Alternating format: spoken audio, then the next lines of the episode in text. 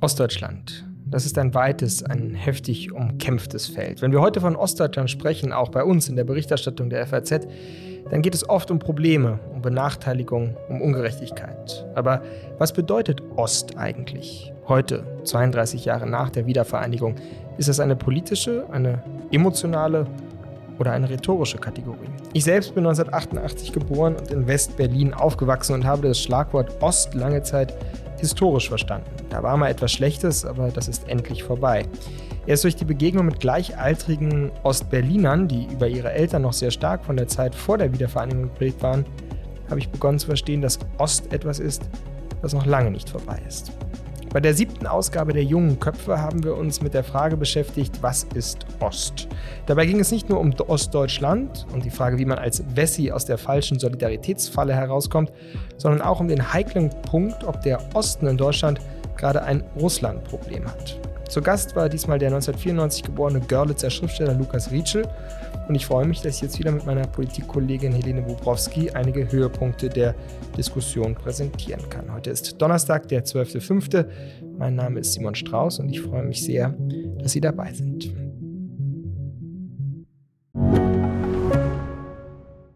Mein Name ist Dr. Tilman Rümenapf, niedergelassener Kinder- und Jugendarzt hier im Ennepe-Ruhr-Kreis. Die Einführung der Telematik sehe ich durchaus als Chance, aber aktuell fällt das System oft aus und es gibt viel zu wenig technischen Support. Dafür geht eine Menge Zeit drauf, in der ich die Kinder nicht genügend betreuen kann. Das muss sich ändern. Die besondere Nähe der niedergelassenen Haus- und Fachärzte ist in Gefahr. Was die Gesundheitspolitik jetzt dringend ändern muss, erfahren Sie auf rettetdiepraxen.de.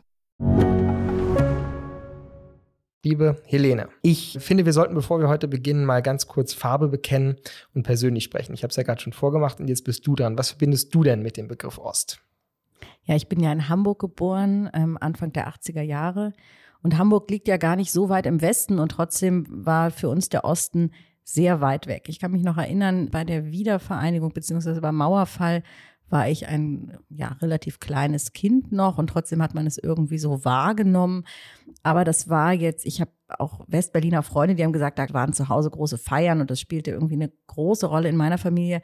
Wurde das, ich will nicht sagen so beiläufig, aber ich war mir als Kind überhaupt nicht der Tragweite bewusst geworden, die dieser ja historische Schritt hatte. Habe das erst später in der Rückschau verstanden. Es lag vielleicht auch daran, dass meine Familie zwar einen vertriebenen Hintergrund hat und mein Vater in Kindertagen äh, von Ostpreußen über Sachsen nach Westdeutschland gekommen ist, aber dann, wie das viele in der Generation gemacht haben, im Grunde genommen einen Schnitt gemacht hat und neu anfangen wollte, so dass in meiner Familie das Thema Osten wirklich erst aufkam, als ich dann nach Berlin gezogen bin im Studium und mich dann stärker damit auseinandergesetzt habe, äh, Freunde auch hatte in Thüringen und so weiter und dann eingetaucht bin ein Stück weit, wie weit das halt geht, aber immer noch auch eine große Unwissenheit habe, so dass ich auch am gestrigen Abend wieder viel gelernt habe, muss ich sagen, über das, was Ostdeutschland eigentlich ausmacht. Ähm, und man ist ja als Westdeutscher immer auch in dieser Falle, nicht äh, übergriffig zu sein, nicht belehrend, sondern äh, irgendwo auch erstmal zuzuhören. Jedenfalls versuche ich das. Und das haben wir dann gemacht. Das haben wir genau angesprochen, auch relativ zu Beginn. Diese Falle, diese Frage der Überheblichkeit eines westlichen Blicks auch auf Ostdeutschland. Da hat Lukas Rietschel ganz interessant relativ am Anfang sozusagen seinen Schmerz beschrieben, den er an der Überheblichkeit des Westblicks hat. Hören wir da zu Beginn mal hinein.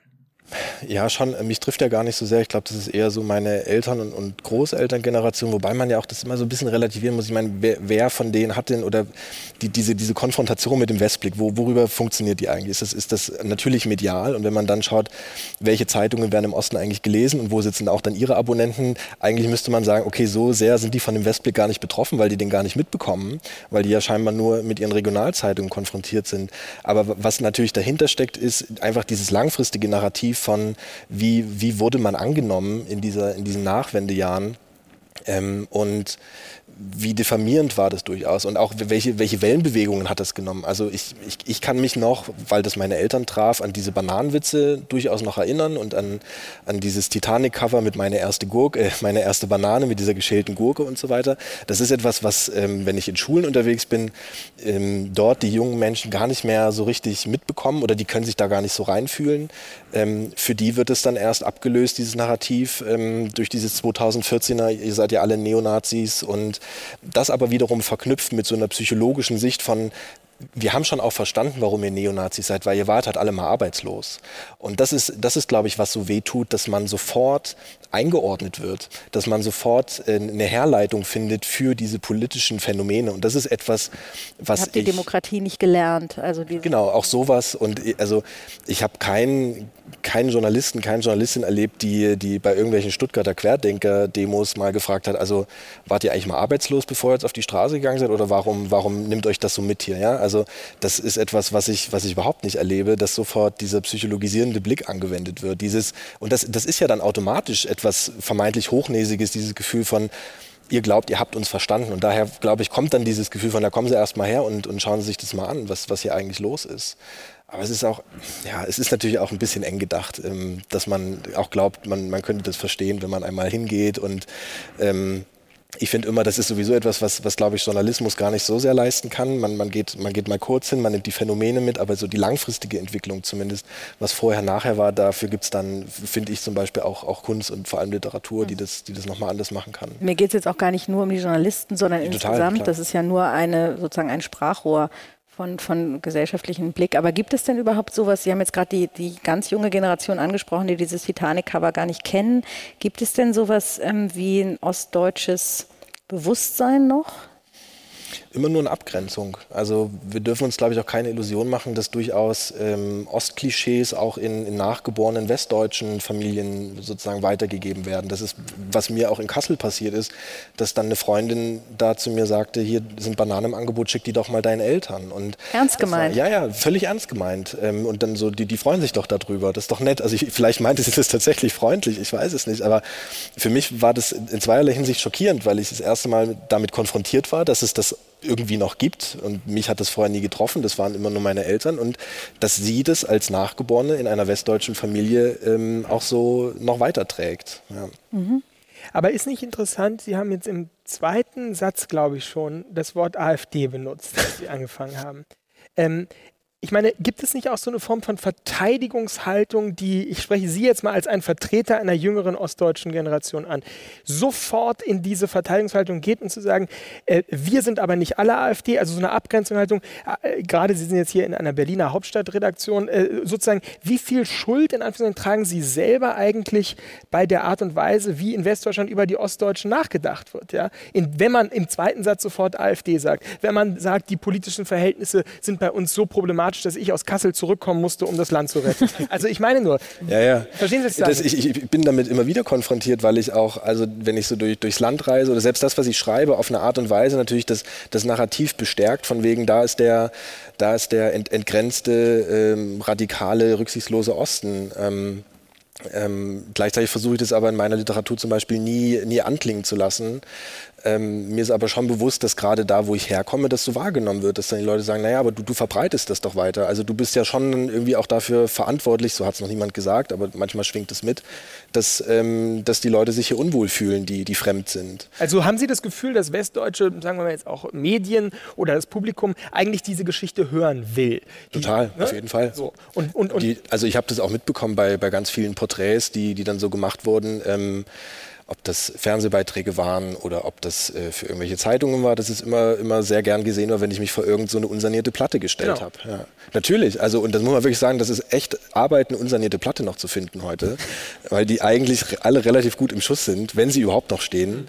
Also da gibt es auf jeden Fall Bilder, die gerne bedient werden. Ich meine, schauen Sie sich das jetzt an mit, ähm, das wurde ja so ein bisschen als der, ähm, der, der, der ostdeutsche Literaturfrühling so ein bisschen betitelt, mit, mit, mit Bolz und den Nullerjahren oder mit Wir waren wie Brüder oder Vermüllen Offensiven, die äh, aus unseren Feuern, weil seltsamerweise geht es immer, wenn wir, wenn wir dann über diese ostdeutschen Narrative, über die Nachwendejahre erzählen, geht es eben oft um Gewalt. Und seltsamerweise sind das oft dann auch männliche Perspektiven. Also es sind männliche Autoren, Autoren, eigentlich immer Autoren, die das, die, das, äh, die das schildern und eben oft auch männliche Protagonisten. Da kann ich mich gar nicht ausnehmen.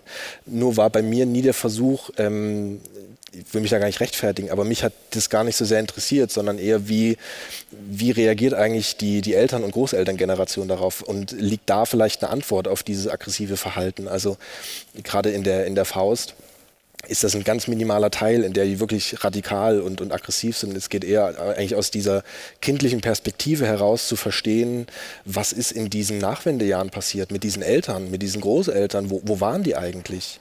Und meistens waren sie nicht so richtig anwesend. Und das ist etwas, was, was mich viel mehr beschäftigt als all diese, diese Gewaltnarrative. Es ist auch schnell auserzählt irgendwann. Also ich bin schon auch gespannt, was, welche, welche neuen Ostgeschichten irgendwann kommen werden. Ähm, und ich merke das auch selber bei mir, dass ich, dass ich das nicht immer erzählen möchte ähm, und wiederholen möchte. Ähm, und deswegen ganz gezielt beim Schreiben manchmal schon denke, okay, pass auf, ja, das, das, das könnte du bestärkst das, das schon wieder. Das ist, ähm, das ist eigentlich auch schade, dass ich mich dann selber so beschneide. Das ist ja wirklich ganz interessant, dass er hier andeutet, dass in der Weise, wie er seine Literatur schreibt, wie er auftritt, auch ein Stück weit das negative Bild vom Osten auch bestärkt. Also er sagt ja, dass die Bilder, die auch in Westmedien vom Osten gewünscht werden, die unsanierte Platte, wie er da vorstellt, dass er dem halt auch entspricht, ja, oder eben die Vorstellung, dass in ähm, der Literatur, wenn es im Ostdeutschland gibt, immer auch Gewalt eine große Rolle spielen muss und das Düstere und das Verlorene und Männliche sozusagen, nicht? Also das ist ganz spannend, wie er sich da selbst auch reflektiert hat, fand ich. Und dann gibt es natürlich diese Prägung, die er beschreibt, die immer auch einen politischen Ausdruck hat. Und dieser politische Ausdruck hat sich zum Beispiel in der Debatte um den Unrechtsstaat ganz klar Bahn gebrochen. Und da hören wir auch einmal ganz kurz rein, wie sich Ritschel dazu verhält. Auch das gehört ja völlig, also völlig legitim ausgesprochen, dass, das, dass das ein Staat war, der seine, der seine Bürger durchaus in, in ihren privaten und freiheitlichen Rechten auch missachtet hat. Und dann, dann muss man das schon sagen. Ähm, das Problem ist, glaube ich, an der Stelle, dass viele die das eventuell gar nicht so wahrgenommen haben, obwohl es so war, sich dann auch dafür rechtfertigen müssen. Und es gibt viele, die bis heute nicht DDR sagen können, ohne sofort Unrechtsstaat sagen zu müssen. Also müsste man sich immer wieder selber und immer wieder rechtfertigen dafür, dass man da gelebt hat. Ähm, und das, das kann natürlich so die eigene Geschichte total verfälschen und auch kaputt machen. Ähm, und ich merke aber, dass wir so ein bisschen dahin kommen, anzuerkennen, dass es natürlich, ähm, dass es da Ambivalenzen gibt und dass die auch erträglich sind, dass wir das auch hinkriegen müssen, weil Geschichte ist, das ist kein Monolith, der, der dann so fest dasteht und der unveränderlich ist, sondern an dem wird ja eigentlich jeden Tag gearbeitet und da sind alle irgendwie auch mit beteiligt. Und ich glaube, jetzt ist die Zeit, die viele, die war noch nie so offen wie jetzt. Und ich glaube auch, dass das wiederum mit vielleicht sogar mit Pegida zu tun hat. Ich glaube schon, dass erst mit Aufkommen dieser, dieser Protestbewegung mit der AfD und mit der Stärke im Osten es erstmals wieder möglich war zu gucken, was ist da eigentlich passiert und wirklich eine tiefergehende Auseinandersetzung stattgefunden hat. Ähm, aus den falschen Motiven heraus in dem Fall, aber durchaus mit dem Erfolg, dass viele jetzt dastehen und sagen, okay, jetzt, jetzt sprechen wir da nochmal drüber, weil jetzt ja. wird uns auch zugehört. Und das ist, glaube ich, ganz gut, weil wir jetzt, jetzt erkennen wir diese Ambivalenzen und jetzt erkennen wir, dass, dass Menschen wieder reden, ohne sich diese, diese Mauern aufzubauen. Es gibt ja auch die These, dass es immer eine Generation braucht, um die eigene Geschichte anzuschauen. Also das ist nicht die... Das ist eine wichtige Zeit jetzt. Mhm. Ich meine, wir müssen uns das vorstellen. Wir, wir kommen natürlich irgendwann dahin, da gibt es auch niemanden mehr, der in der DDR gelebt hat. Das, das wird, irgendwann wird es weg sein. Das heißt, wir haben jetzt nochmal die Chance mit all unseren digitalen Mitteln und Möglichkeiten, diese Stimmen zu sammeln. Und das meine ich mit Ambivalenzen, eben auch Menschen vielleicht einzufangen, die sagen, nee, ich hatte da echt ein gutes Leben. Und mir ging es da echt richtig gut. Und alles, was danach kommt, war richtig Schrott. Ja, wobei, diese, genau, gibt es natürlich auch diese Erzählungen, was die Treuhand da gemacht hat. Und das waren ja ähm, auch teilweise, also die, die persönlichen Geschichten sind auch äh, zum Teil wirklich furchtbar. Trotzdem gibt es ja auch dieses Phänomen der Ostalgie. Ja, also früher war alles besser, in der DDR war alles besser. Und dann kommen so Argumente wie jeder hatte einen Kita-Platz, ja, und so weiter, wo ich so denke, ja gut, Kita-Platz ist echt wichtig. Aber ähm, dafür seine Freiheit ähm, aufzugeben, ist, ist dann wiederum natürlich eine Gleichung, die nicht ich, funktioniert. Ich glaub, also da wird ja. ja auch die Vergangenheit doch auch schön geredet, oder? Ja, aber weil sie, weil sie so einen, so einen harten Absturz mit der Realität erfahren hat. Also ich glaube, dass das erstmal schon, schon ein Nackenschlag war für viele zu erkennen, okay, wir wachen jetzt nicht nur in, einem, in der Demokratie auf und mit einem, mit einem liberalen Wirtschaftssystem, sondern war es auch noch der Neoliberalismus, der ganz anders arbeitete und das bedeutete, okay, radikale Kürzungen, das bedeutet bedeutete Versta äh, nicht Verstaatlichung, sondern eben Privatisierung. Das bedeutete Wegfall von Jobs. Das bedeutete mit der Agenda 2010 irgendwann eigentlich eine kollektive Arbeitslosigkeit und Umschulungsmaßnahmen und wirklich in, in harten Einbruch und erstmal das Abgleichen damit, was aber was haben wir denn gekriegt dafür und was funktioniert denn jetzt eigentlich? Und wir haben bis heute bei uns den das niedrigste Pro-Kopf-Einkommen. Und die Renten sind, äh, sind katastrophal niedrig und das verstärkt sich jetzt nochmal durch diese äh, Lebenshaltungskosten, die immer weiter steigen. Das wird also etwas sein, womit wir weiterhin zu tun haben. Und was, was da auch noch dahinter steckt, ist, äh, da wird es dann strukturell, ähm, ist die Frage de, de, des, des Erbens. Also ich, ich war letztens in so einer, in so einer Lüneburger äh, Privatschule und äh, habe denen dann mal gesagt, also die das angeguckt und sagte so, ihr, also ihr habt jetzt schon offensichtlich sehr viel Geld, beziehungsweise eure Familien und ihr werdet mal richtig fett erben. Mhm. Ich nicht. Mhm. Ähm, und dann gucken die mich halt an und verstehen das erstmal nicht, bis man denen dann sagt, na, eure Eltern hatten die komplette Zeit des Wirtschaftswunders und der, des, der Aufbau der, der Bundesrepublik, um äh, Wohlstand anzuhäufen, den auf ganz viele Familienmitglieder auch zu verteilen, wenn wir an diese Babyboomer denken. Und jetzt wo die Geburtenzahlen zurückgehen, mhm. wird das natürlich irgendwo kanalisiert und landet irgendwo. Meine Eltern hatten das nicht, die Möglichkeit. Ähm, und das ist etwas, wo wir merken, das ist nicht auf einmal vorbei nach 30 Jahren, sondern das wird sich weiterführen. Also Solidaritätsbeitrag eher wieder anheben. Das wäre so ein Ding, ja. Nein, nur weil ich meine, ja. so wie Sie es schildern, ist es ja klar, das ist absolut, ich finde auch eine der zentralen Ungerechtigkeiten. Nur die Frage ist ja, was macht man heute mit diesem Problem? Also soll man jetzt hingehen und den Staat darum bitten, Gerechtigkeit wiederherzustellen für etwas, absolut. wofür ihr ja auch in einer gewissen Weise nicht. Das erwarte ich von einem, von einem Staat und vor allem von der Demokratie, dass er Gerechtigkeit herstellt.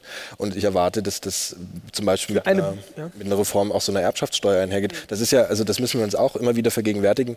Demokratie hieß in erster Linie auch auf eine Art ein Wohlstandsversprechen. Mhm. Und ähm, wir merken aber jetzt gerade, dass die autokratischen Regime, wie zum Beispiel China, äh, wesentlich höheren Wirtschaftswachstum vorweisen können und ein Wohlstandswachstum und damit so ein bisschen diese Erzählung wegbricht von mhm. Freier, freie Menschen und freier Markt. Das, das, das funktioniert sehr gut. Die strukturelle Ungerechtigkeit zwischen Ost- und Westdeutschland, die gibt es ja nach wie vor noch. Liebe Helene, jetzt ist meine Frage an dich als politische Kommentatorin, als politische Analystin. Er hat ja so nebenbei gesagt, ja, man muss natürlich die Erbschaftssteuer reformieren. Und der Staat ist natürlich heute dafür zuständig, dass er da Gerechtigkeit wieder herstellt. Aber ist das wirklich so? Würdest du aus politischer Perspektive sagen, dass ein Staat heute, 2022, eigentlich die Aufgabe hat, etwas wieder gut zu machen, wofür er ja an sich nichts kann, nämlich die DDR-Ungerechtigkeit. Ja? Hm. Naja, ein Stück weit gibt es das natürlich durch in dieser Rentendiskussion, dass man sich fragt, wie hoch sind eigentlich die Renten derjenigen, die in der DDR gearbeitet haben. Da gibt es natürlich Anpassungen, die vorgenommen wurden. Und auch ansonsten haben wir ja alle Jahre lang, Jahrzehnte lang den Soli bezahlt, den sogenannten, der ja jedenfalls ursprünglich mal gedacht war als Solidaritätszuschlag für den Osten und andere Dinge. Also diese ganze Thema gleichwertige Lebensverhältnisse, für das sich ja auch die Bundesregierung einsetzt, eben auch große Projekte im Osten zu fördern, ähm, Bundesbehörden in den Osten zu verlagern und so. Das gibt es alles was natürlich schwierig ist, ist jetzt äh, die völlige und auch wahrscheinlich verfassungsrechtlich und mit unserem freiheitlichen System nicht vereinbar, ist völlige Gleichheit zu schaffen zwischen Ost und West. Da gibt es Unterschiede. Er sprach ja, du hast es gesagt, insbesondere das Erben an, dass natürlich in Westdeutschland viele Familien seit den 50er Jahren Zeit hatten, ähm, Vermögen anzuhäufen. Jetzt durch den Rückgang der Geburtenraten diese Erbengeneration heranwächst, die von diversen Erbtanten wie so ein Trichter ähm, das Ganze auf sie zuläuft. Dann sagte er, das gibt es im Osten nicht. Die Leute Leute hatten nicht die Chance, so ein Vermögen aufzubauen. Es gibt ja eine Debatte auch in der Politik über Erbschafts- und Schenkungssteuer, inwiefern man daran müsste, müssen die Freibeträge ähm, nochmal herabgesetzt werden, der, der Erbschaftssteuersatz raufgesetzt werden. Ja, da, da gibt es diese Forderungen, Andererseits, wenn man mit Anwälten über dieses Thema spricht, sagen die Leute, die richtig viel Geld haben, die sind so geschickt darin, rechtliche Konstruktionen zu finden, dass die am Ende immer quasi Erbschaftssteuer gar nicht zahlen, während die Leute, die am Ende viel zahlen, sind eher so der Mittelstand, der auch ein relativ großes Vermögen hat, aber eben nicht superreich ist und sich um diese Dinge nicht so sehr kümmert. Also das ist natürlich immer in der Praxis dann sehr viel komplizierter als in der Theorie, plus die verfassungsrechtliche Dimension, dass natürlich auch ähm, das, das Erbrecht ähm, geschützt ist, insofern, dass es als legitimes Ziel erachtet wird, dass man ähm, an seine Nachkommen denkt und denen irgendwie was mit ins Leben geben will was ich auch verständlich finde. Also es ist ganz schwierig und ich kann den, ja, die Wut im Osten auch verstehen, dass man sagt, es ist so ungerecht, wobei man auch nicht vergessen darf, dass es eben Armut auch im Westen gibt. Also das ist kein, wie viele andere Dinge auch, wir haben auch über Rechtsextremismus gesprochen und so weiter. Da schauen wir immer vor allem auf den Osten, wissen aber, dass es ein Problem ist, dass es im ganzen Bundesgebiet gibt. Ein Problem, was es sicherlich auch im ganzen Bundesgebiet gibt und doch jetzt stark auffällt, ist aktuell die Frage des Verhältnisses zu Russland. Wir haben darüber diskutiert. Wie siehst du die politische, bevor wir jetzt zu Ritschel kommen und seinen Blick auf, wie siehst du die politische Situation, die Landschaft im Moment? Kann man davon sprechen, dass ostdeutsche Ministerpräsidenten und Ministerpräsidenten im Moment da eine andere Haltung an den Tag legen als westdeutsche? was die Sanktionen angeht zum Beispiel. Naja, bei den Sanktionen, bei den Waffenlieferungen sieht man das ja sehr deutlich, dass die zurückhaltender sind als der Westen.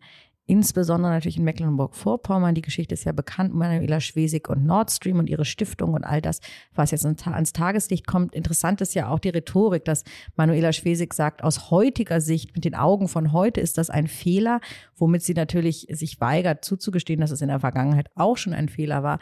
Also diese Zurückhaltung auch von Kretschmer, also dem sächsischen Ministerpräsidenten, das ist so und das liegt auch daran, dass in der Bevölkerung ja eine Stimmung ist, die jedenfalls mal deutlich verhaltener ist, was die Russlandkritik angeht, als im Westen. Ich habe jetzt gehört, dass in Sachsen gab es schon bei Benefizkonzerten für die Ukraine erste ähm, Five-Konzerte, natürlich von Leuten, die gesagt haben, warum, was ist eigentlich mit uns? Ja, wir, uns geht's auch schlecht, aber auch natürlich, wo da diese ganze mh, hm, Erzählung dann reinspielt, an einem Krieg sind immer zwei Seiten schuld und so weiter. Also man will, man weigert sich im Grunde die Augen zu öffnen und äh, zu sehen, dass Russland hier der Aggressor ist, der Kriegsverbrechen begeht, weil man über Jahre und Jahrzehnte ein anderes Bild von Russland aufgebaut hat und auch vielleicht erhalten will.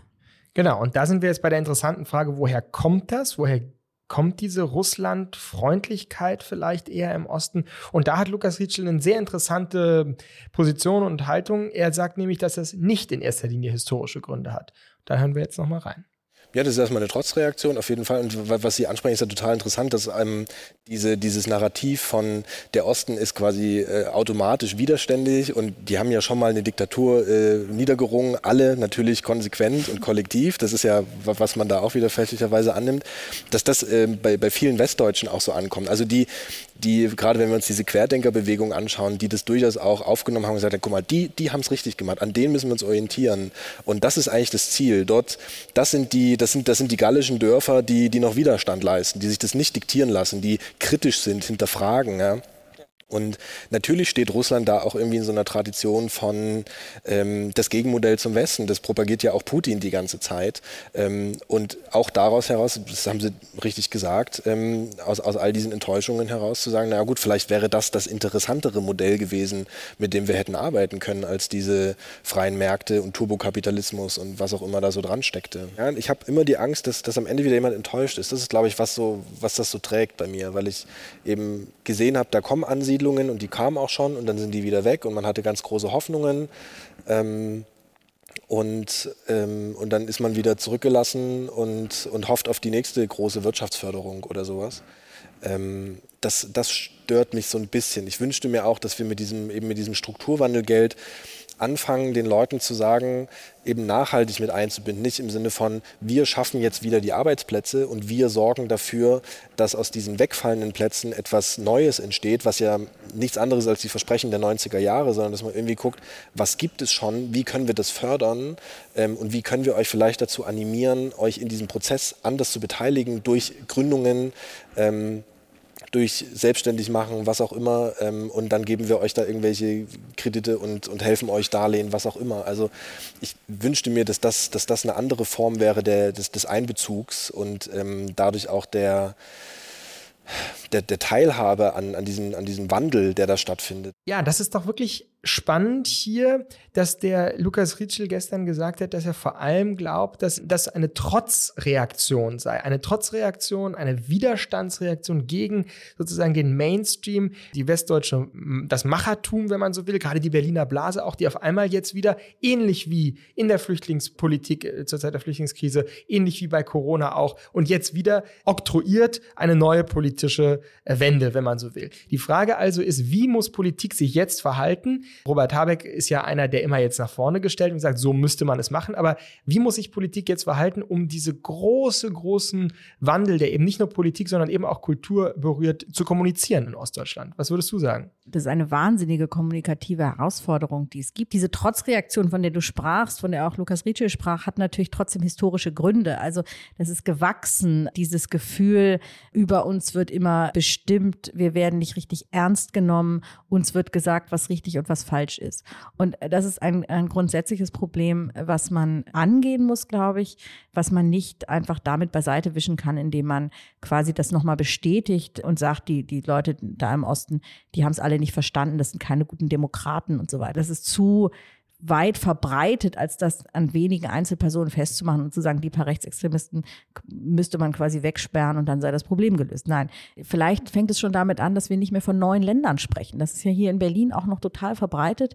Der Beauftragte für die neuen Länder und so weiter heißt es dann, dass nach 32 Jahren das vielleicht keine neuen Länder sind, sondern Länder mit einer anderen Geschichte, dass man vielleicht auch mal diese Geschichte anhört, dass man vielleicht nicht immer nur in Talkshows nur Westdeutsche sitzen hat und dann einen Ostdeutschen, der dann den Osten erklären soll, sondern nicht auch immer nur Ostdeutsche als Ostdeutsche einlädt, sondern vielleicht auch an anderen Kriterien das festmacht. Also ich, ich finde, das ist schon immer noch eine ziemliche Schlagseite und das merken die Leute. Ich habe das gestern Abend auch erzählt, mir ist in Erinnerung ein Gespräch mit einem Thüringer Abgeordneten, im Zuge der Kemmerich-Wahl ähm, ähm, im Frühling 2020, der mich dann irgendwie fragte, ähm, ja, waren Sie überhaupt schon mal in Thüringen und wir treffen uns, wenn dann überhaupt in Thüringen. Ich habe keine Lust sozusagen, er, er sah dann in mir, ich glaube zu Unrecht, auch ähm, jemand, der ihn belehrt, wie schrecklich das die Verhältnisse jetzt alles in Thüringen seien und mit sozusagen Berliner Arroganz ähm, darauf blickt. Ich glaube, dieses Gefühl muss man sehr ernst nehmen und in der Tat, Robert Habeck geht ja auch dahin, wo es weh tut, lässt sich auch beschimpfen von den äh, Arbeitern im, im Schweter Werk, die ja zu Recht den Wut im Bauch haben und er hält diese Wut aus und das muss man ihm, glaube ich, tatsächlich hoch anrechnen. Was du jetzt gerade vorhin gesagt hast, dass man in Talkshows nicht nur Ostdeutsche einlädt, um über Ostdeutschland sprechen zu lassen, diesen Fehler in Amsterdam haben wir natürlich gestern auch gemacht. Wir haben auch einen jungen ostdeutschen Schriftsteller eingeladen, um über die Frage, was ist Ost zu sprechen. Und doch hatte ich das Gefühl, dass es sich dabei eben nicht um so eine ganz abstrakte Diskussion handelte, ähm, weil er eben auch nicht einfach nur ein Experte ist für das Ostdeutsche, sondern er lebt dort, er lebt in Görlitz, er arbeitet vor Ort auch, ist in der SPD ähm, engagiert hat, wie gesagt, zwei Bücher geschrieben ähm, über auch die Erfahrung in seiner Familien, in seinem Familienzusammenhang und ist eben nicht in Berlin jetzt ansässig und schreibt sozusagen aus Berliner Perspektive auf seine Heimat, sondern ist da nach wie vor vor Ort. Zum Schluss gab es noch eine interessante Frage aus dem Publikum. Zuvor hatte Lukas Rietschel selber gesagt, dass er zwar aus dem, ja, in der Grenzregion äh, Deutschland-Polen aufgewachsen sei, aber im Grunde genommen sehr, sehr wenig über Polen wisse. Also er hat im Grunde dieses Gefühl, dass wir Westdeutschen häufig haben, so wenig über den Osten zu wissen. Das hat er wiederum mit Blick auf Polen und ähm, sagte, da müsse eben auch noch viel zusammenwachsen. Und insbesondere gibt es natürlich im, im Unterschied zu Polen diese Haltung zu Russland, ähm, die in Polen ja sehr, sehr kritisch ist und im Osten wie wir gerade besprochen haben, nicht. Und dazu ähm, meldete sich dann tatsächlich ein Pole, der bei uns im Publikum war äh, zu Wort und sagte Folgendes. Ähm, weil ich das sehr häufig vergleiche. Ich habe das polnisch, kommunistische Polen zumindest als Kind erlebt und hat man eine bestimmte Perspektive und man vergleicht das sehr oft und versucht die Ostdeutschen dadurch zu verstehen, dass man da gewisse Parallelen sieht. Und es gibt ja gewisse Parallelen ja durchaus. Ja, es gibt natürlich irgendwie, dass sehr viele Leute, äh, die gut ausgebildet waren, in den früheren Jahren weg gezogen sind, genauso wie in Ostdeutschland einfach in den Westen gezogen sind, fehlen diese Leute natürlich auch irgendwie zum großen Teil. Und es gibt diese Probleme. Und auch diese Entwicklung Richtung konservativ, äh, dieser konservativen Art ist auch eine ähnliche. Ja, Sie haben das ja auch angesprochen. Da ist ja eine super konservative Partei. Aber niemand, niemand in Polen, egal welchen Lagers, würde auf die Idee kommen, ja, dass die Russen für irgendetwas Gutes stehen oder sonst irgendwas. Und da stellt sich mir die Frage, hm, Warum ist das in Ostdeutschland? Ich will jetzt gar nicht annehmen, dass jetzt irgendwie das, was äh, Kretschmer da sagt, irgendwie tatsächlich für alle Deutschen, äh, Ostdeutschen gilt. Aber auch Sie haben doch eigentlich die Unterdrückung des Okkupanten der Sowjetunion und die Besatzung und der KGB war ganz sicherlich nichts Gutes für die meisten, außer vielleicht für die paar Stasi-Leute. Ja. Was ist Ost? Für den jungen Görlitzer Schriftsteller Lukas Rietschel versteckt sich hinter dem Wort vor allem die Lebensgeschichte, die Erzählung von Brüchen und verlorene Illusionen, aber auch der Stolz der Menschen, trotz aller Widerstände irgendwie durchgekommen zu sein. Die faktischen Ungerechtigkeiten, die sich zum Beispiel beim Erben oder auch bei der Verteilung von Arbeitsplätzen auftun, machen ihn wütend. Zu Recht. Wie es besser werden könnte, darauf hat er allerdings keine Antwort. Aber er ist ja eben auch Autor und kein Politiker. Mein persönliches Fazit von diesem junge Köpfe-Abend lautet, die Kategorie Ost ist vor allem eine Widerstandsformel, ein Gemütsbegriff, mit dem man sich abgrenzt, mit dem man protestiert gegen einen Mainstream, eine Berliner Blase, ein Besserwissen. Und somit geht Ost uns alle an, egal ob wir in Sachsen leben oder im Saarland, denn der Trotz weniger kann, wenn er unbeachtet bleibt, für viele zum Verhängnis werden. Hoffen wir, dass sich das angebliche Russland-Problem im Osten Deutschlands als Scheinriese herausstellt und die derzeitige Berliner Politik nicht erneut zu einer verschärften Spaltung zwischen Ost und West führt. Das jedenfalls wäre mein Credo am Schluss dieses FAZ-Podcasts für Deutschland heute am Donnerstag, den 12. Mai. Mein Name ist Simon Strauß und ich danke Ihnen sehr, dass Sie mit dabei waren.